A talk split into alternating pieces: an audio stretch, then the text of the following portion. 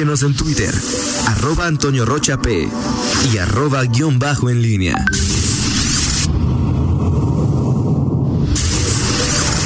La pólvora en línea.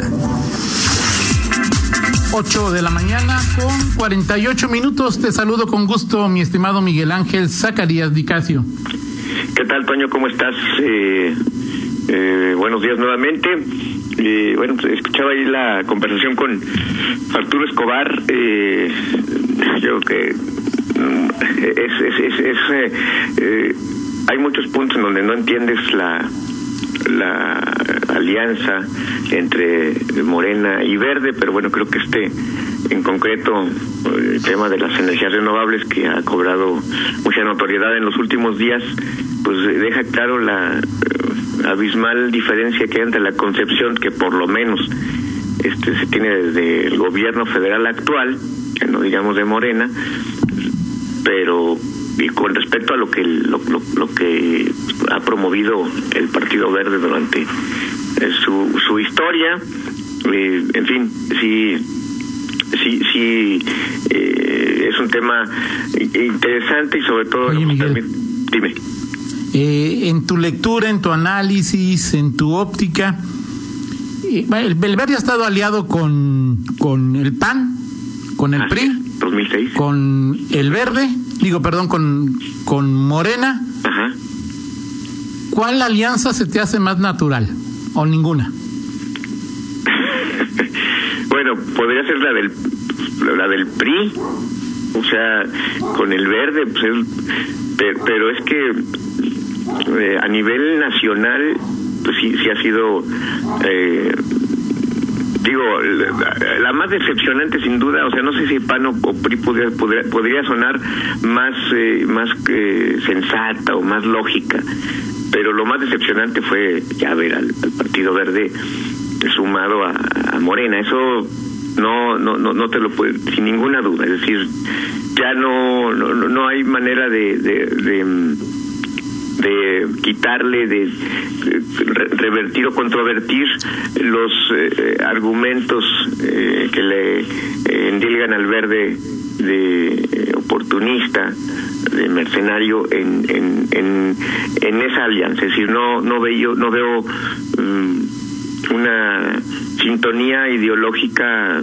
en ningún sentido eh, con, con el Partido Verde y pienso sobre todo en quienes este eh, en quienes militan en este partido en, en Guanajuato no quienes lo han dirigido eh, sobre todo las lo que lo que se lo que se decía antes en campaña eh, hace un año de, de lo que representaba Morena esa parte sí, te lo puedo decir más allá de que, si PRI PAN puede sonar más sensato, lo de Morena sí ya fue fue un tema que, que sí eh, descalificó mucho al, al, verde. Habrá que ver qué pasa.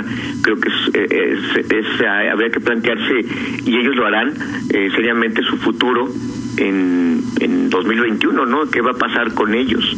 Si quieren seguir siendo eh, eh, pues el aliado de alguien más o o, o quieren construir su propia historia como han querido hacerlo en Guanajuato, aunque eh, el piso que lograron en este 2018 no fue muy alentador. Sí, de acuerdo contigo. Y bueno, ya lo hemos platicado y seguramente lo seguiremos dialogando. Pues parecen dos partidos verdes, el nacional y el estatal, ¿no? Sí, sí, sí, aunque bueno, el tema es que eh, en el eh, eh, cuando estaba aliado con el PRI, Toño, había una, o sea, no había mm, concesiones. Este, se pintaba la raya en cuanto al tema de alianzas e incluso se tejía, se llegaron a tejer acuerdos ventajosos para el verde en, Guanajuato, eh, en León en concreto, y, y bueno, pues ahí estaba muy claro la, la raya, la línea divisoria. Hoy hoy no no no aparece no lo parece así por una razón muy simple, ¿no? O sea, es decir, la quien ha sido la lideresa moral de este partido, eh, Beatriz Márquez está colaborando con un gobierno de Morena y qué gobierno de Morena, ¿no? El, el de Puebla que encabeza Miguel Barbosa, en fin. Y que cada vez parece más lejano a López Obrador. Sí, Sí, sí, este, sí, bueno, por lo menos en esta, en lo que ha sido la pandemia, ha mostrado, o sea, no, no se ha alineado a, a los, eh, lo que se dice a nivel eh, federal y, la muestra más reciente está en, el tema de las empresas, o incluso con asuntos que tienen que ver que en donde la Federación sí ha determinado, ha sido eh, firme o por lo menos ha tomado una decisión de que el regreso de la industria automotriz y Miguel Barbosa, bueno, se ha, se ha revelado frente a ese asunto. En fin, eh, es un tema que ya dará de qué hablar, pero por lo pronto pues ahí está el, el verde que será eh, protagonista en, en Guanajuato. Eh, Oye, Miguel. Dos temas que me gustaría tratar contigo, uno que ya lo adelantaste y que tiene que ver con Toño Arredondo, Betty Hernández, y el otro, ¿no te sorprendió, no te sorprendieron los datos del, del INEGI sobre la corrupción en, en, en Guanajuato? ¿Tienes alguna lectura? No, bueno, pues es una bandera, bandera, eh, como discurso, un tema de discurso que eh, durante eh, prácticamente todo el sexenio de, de Miguel Márquez se, se mm, presumió los eh, números, las eh, posiciones que ocupaba Guanajuato en el, espectro nacional en el tema de corrupción y bueno, justamente este este análisis eh, que parece abarcar que el 18 y 19, o sea, digo, porque no, no, no se evalúa el 20, ¿no? Estamos hablando que fundamentalmente se evalúa los años 18 y 19, ¿no? En, lo que es en los hechos. Así es. Aunque aunque se el resultado se, se muestra, se difunde en el 2020, pues el análisis es 2018-2019. Estaríamos hablando de ya la parte final de gobierno de Miguel Márquez, la parte inicial de, de Diego Sinué. Entonces, pues un dato que, que sí habría que... Eh, habría que habría que analizar con, con cuidado y por supuesto sería una evidencia que pues, algo se hizo mal, algo ocurrió pero mira, Toño, digo, se, la referencia, pues no tendría que ser eh, la Secretaría de Transparencia y Rendición de Cuentas, eh, una dependencia que, la, verdad, pues más allá de no, sé qué cosas eh, aporte en lo interno, en la organización interna de la nómina, pues hacia afuera no ha aportado absolutamente eh, nada. O sea, Isabel Tinoco pues no, no, no, ataba ni desataba y estaba replegada, no apareció en los casos eh, más notorios del sexenio.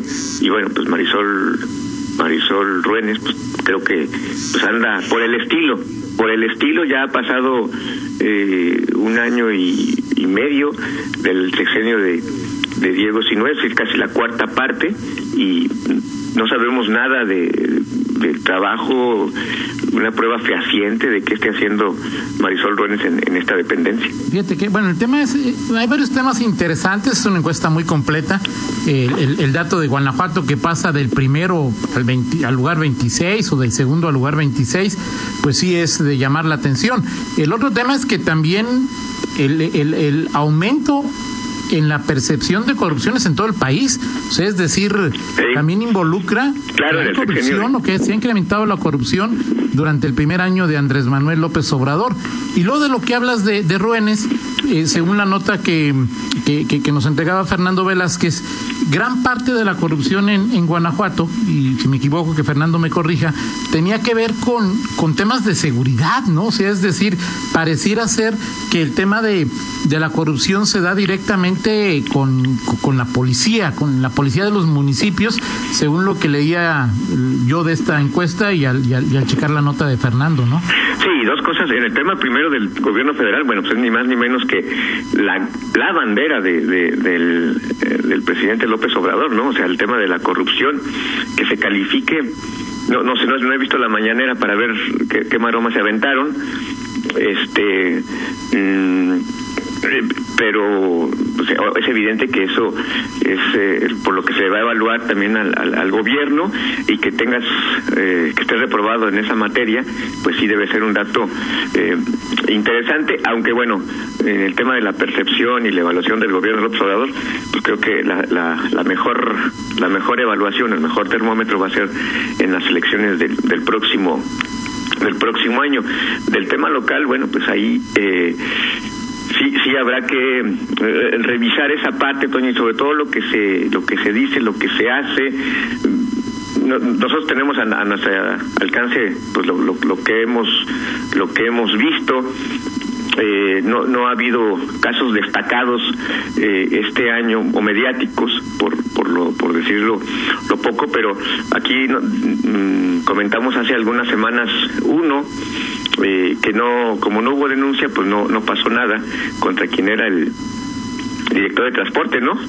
Este, Así es. Jorge Valencia. Bueno, ya, hasta le dieron otro huesito, ¿no? Sí, claro, me lo que te iba a comentar esta semana, hace unos días me, me, eh, me, enteraba que era no sé qué director de algo de Iplané. Entonces, bueno, claro. pues este, luego a veces pasa, ¿no? O sea, a ver, quita esto de quítalo de aquí y muévelo allá eh, y, ya con eso se, se, le salvas la chamba aunque pues el, tema de del antecedente ahí quedó eh, y lo conecto esto con el tema de Antonio Arredondo Toño o sea en efecto tú lo comentabas en el bloque anterior cómo o sea nadie sabía que se podía generar este asunto. Esa auditoría no es de hace un año, o sea, estaba perfilado que... ¿Por qué perdió el PAN o por qué ganó Betty, un expanista en Salamanca? Sí, pues evidentemente que mucho tuvo que ver que con la administración de Antonio Arredondo. Eh, hay que recordar que Antonio Arredondo, pues no es un, un personaje, digamos, eh, de, pura, de, origen puramente eh, oficialista o de esta corriente. todo parece indicar que esto fue parte de la negociación que, que hubo con Luis Alberto Villarreal eh, posiciones que, que se dieron eh, en esta negociación que tuvo el ahora gobernador con Luis Alberto Villarreal, Antonio Redondo era una de, de, las, de los elementos, de las piezas, y eso habría sido determinante para que se le entregara esa posición. Eh, pero bueno, estaba cantado que, que sobre todo como gobierno, Beatriz Hernández o iba a haber algo contra Antonio Redondo y hoy estamos viendo pues la salida de este de este personaje del exalcalde veremos a dónde queda eh, eh, esto ayer yo no lo, lo, no lo registré directamente eh, pero hoy prometo ahí que no enclavado en el tema Toño que, que se iba a votar en comisión de hacienda este asunto hoy lo checamos y, y, que no se votó finalmente y que hay quienes piensan que, esto pudiera ser una salida ya pudiese haber sido una salida ya este si ya si haber una sanción en contra del exalcalde pues de una vez que se diera pero sí es sintomático que haya puesto su renuncia sobre la mesa es decir eh, se va por no, no sé si algo ya presiente pero por lo pronto pues deja de ser un pues un elemento que, que le genere ruido a, Diego Sinue pero sí preguntar por qué llegó ahí, ¿no? O sea, y, si había este esta posibilidad de que se diera esta investigación, ¿cómo es que se le da un espacio?